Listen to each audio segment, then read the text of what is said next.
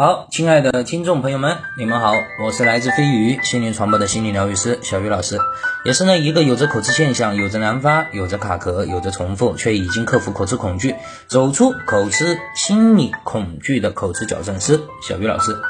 今天啊，小鱼来跟各位再来分享一遍啊，我们的突破疗法，口吃脱敏突破疗法应该怎么做？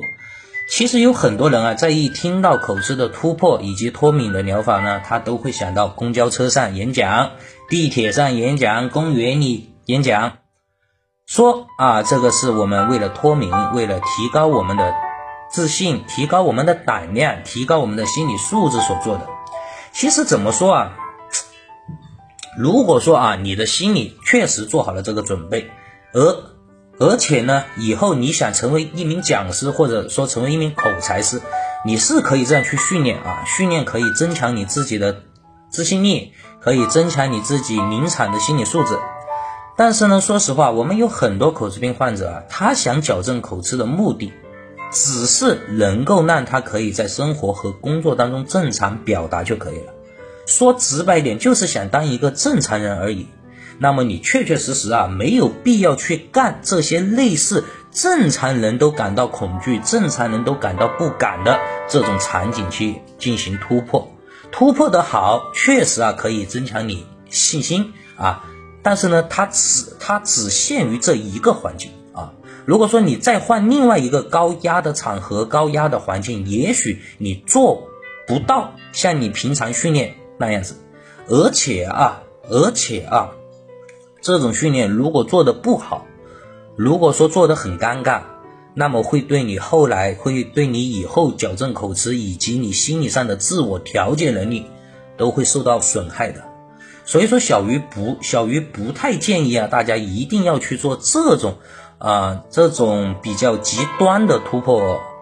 呃突破的这种训练啊。那么呢，小鱼啊给。各位介绍几个比较简单的突破训练，大家也可以自己去训练，最起码可以让你达到正常人啊善于表达、能够流利表达的这种训练方式就可以了。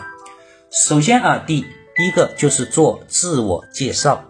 我们有很多朋友啊，刚开始做自我介绍，每次会说到自己的名字，或者说说到大家好啊，都会出现口吃难发。那么呢，你就可以啊自己专门给自己准备。一段自我介绍的说话的词啊，然后大家把它背下来。比如说，刚开始我们可以自己对着镜子做一段自我介绍，然后呢，找几个你信得过的朋友，你的亲朋好友都可以站到他们面前做一段自我介绍也是可以的。后面呢，我们可我们可以根据你个人的情况而定，增加你的观众人数就可以了。这个也是很好的一个突破训练啊。那么第二呢，我们可以以沟通的方式进行相互的介绍，这个比较有利于啊，我们以后在跟别人进行沟通、进行交际的时候，做自我介绍的内容、开场白都是有都是有很好的好处的啊。然后呢，第三个自由演讲，这个呢，其实也跟我们做自我介绍差不多吧啊。先找几个亲朋好友，后面可以陆陆续续逐渐的增加人数就可以了。然后呢，下一个就是我们的命题演讲，就是给你拟上一个命题啊，然后你要根据这一个命题呢，对台下的观众进行即兴的演讲啊，长的可以叙述一件事情，短的可以叙述你对某件事情的看法和评论就可以了。然后第五个就是我们自由的啊讲故事啊说笑话呀都可以啊，这是前这是前面几个突破训练啊。那么到了后面呢，我们需要做什么呢？做要需要做角色扮演。我们呢可以观察啊某个讲师也好，某个新闻联播的播报者也好，大家可以模仿他做一段他们所说的话。就是这样进行自我训练就可以了。然后呢，下一个做场景模拟训练啊，场景模拟训练。比如说，我们会在某个场景下，我们会在某个高压的临场下会出现严重的口吃卡壳，那么我们可以适当的模仿出这个场景的地方，然后你再在上面进行进行下练习都是可以的啊。然后呢，我们还可以做一些简单的啊，后面呢就是比较简单的单个练习就可以了。比如说我们绕口令可以练一练啊，不是说绕口令就对你矫正口吃没有作用，怎么样怎么样怎么样啊？练习绕口令不仅仅可以增强你的思维能力。更能增强你临场反临场反应啊，以及我们条件反射的说话的各方面能力都是可以的。然后呢，包括我们故事接龙也可以，还有我们的高声朗读啊，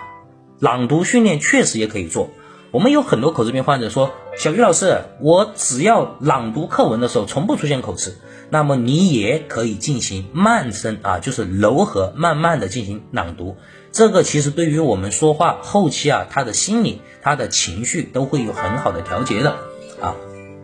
然后我们可以还是呃含口号、打招呼训练、故意口吃训练这些啊，在小鱼的课程当中都已都已经给各位推荐了，特别实用，特别可以运用到我们日常生活当中实践的一些训练方式，大家都去训练一下就可以了。包括啊，我们跟陌生人交流等等都是可以的。好了，那么我们今天呢分享就到这里了，也希望小鱼的分享对你有所帮助。谢谢各位的收听。口吃矫正，请联系小鱼老师微信 x y k c 二零二零三八或幺九八九八八零九八六三。相信小鱼，也给自己一次成长蜕变的机会。